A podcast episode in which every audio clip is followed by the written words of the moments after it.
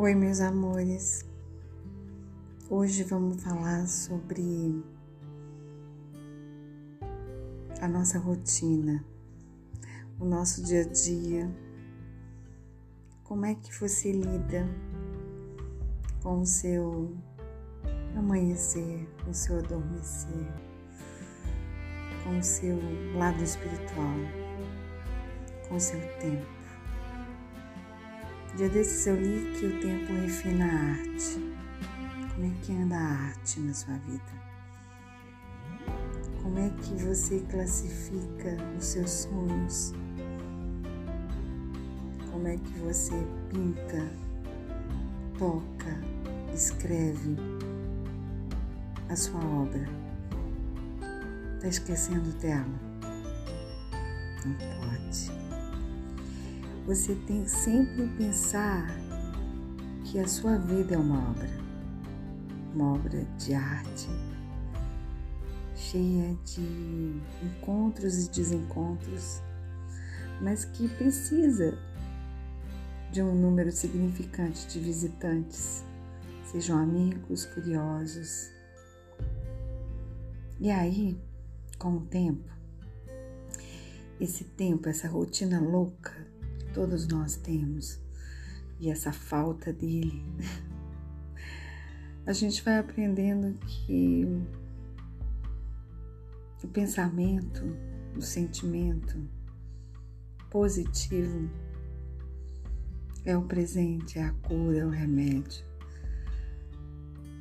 é a miscelânea de momentos de alegria e tristeza, é a inspiração para viver o dia de amanhã, para escrever novas mensagens, para entender as memórias que a gente acaba emoldurando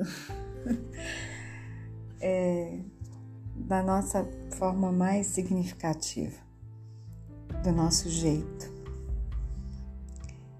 E aí eu pensei e falei o que, que eu poderia dizer hoje nesse podcast. Eu ando muito só, só com minhas reflexões, mas eu não desisto.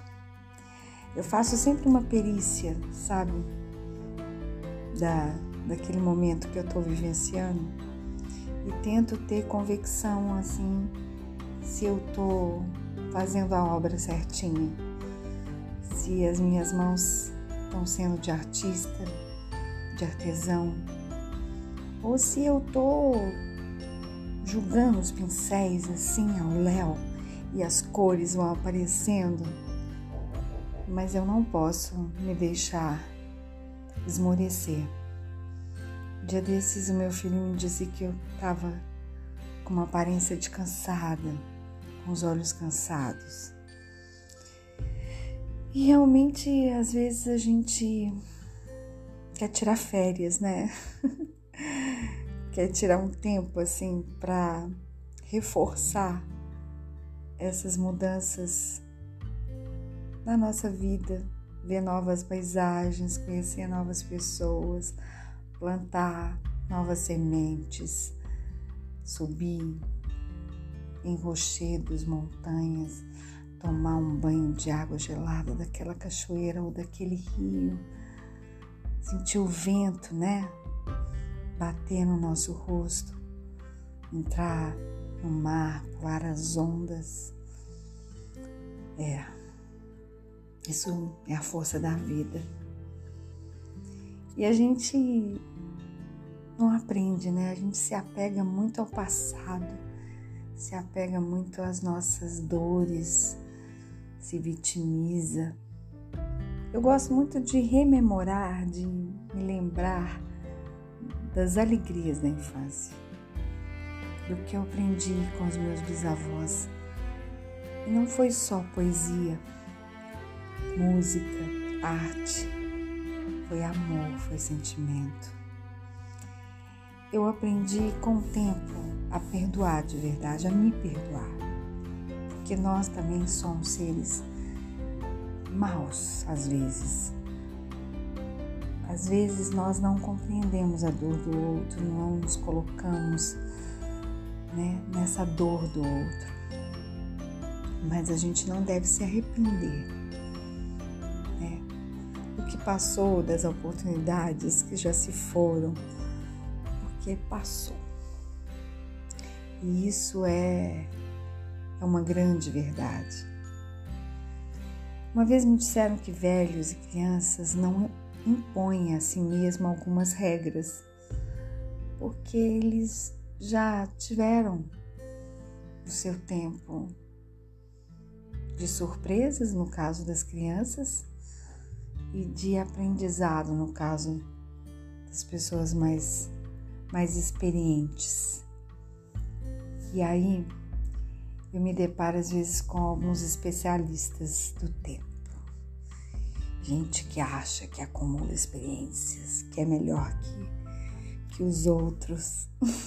que é o especialista que não falha, que não conta as quedas que teve, nem os desafios, nem volta atrás em nada, nem se arrepende, mas é frio,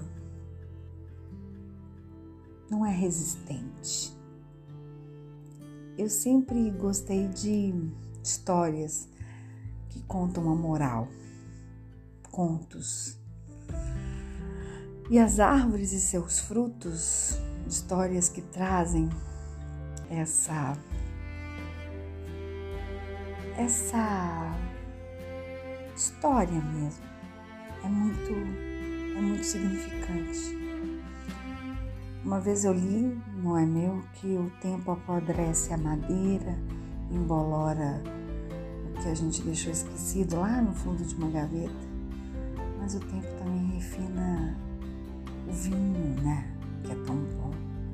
Faz crescer a árvore, que serviu como uma pequena sombra a uma criança e depois para um adulto. Então tudo, tudo tem o que do Senhor do tempo.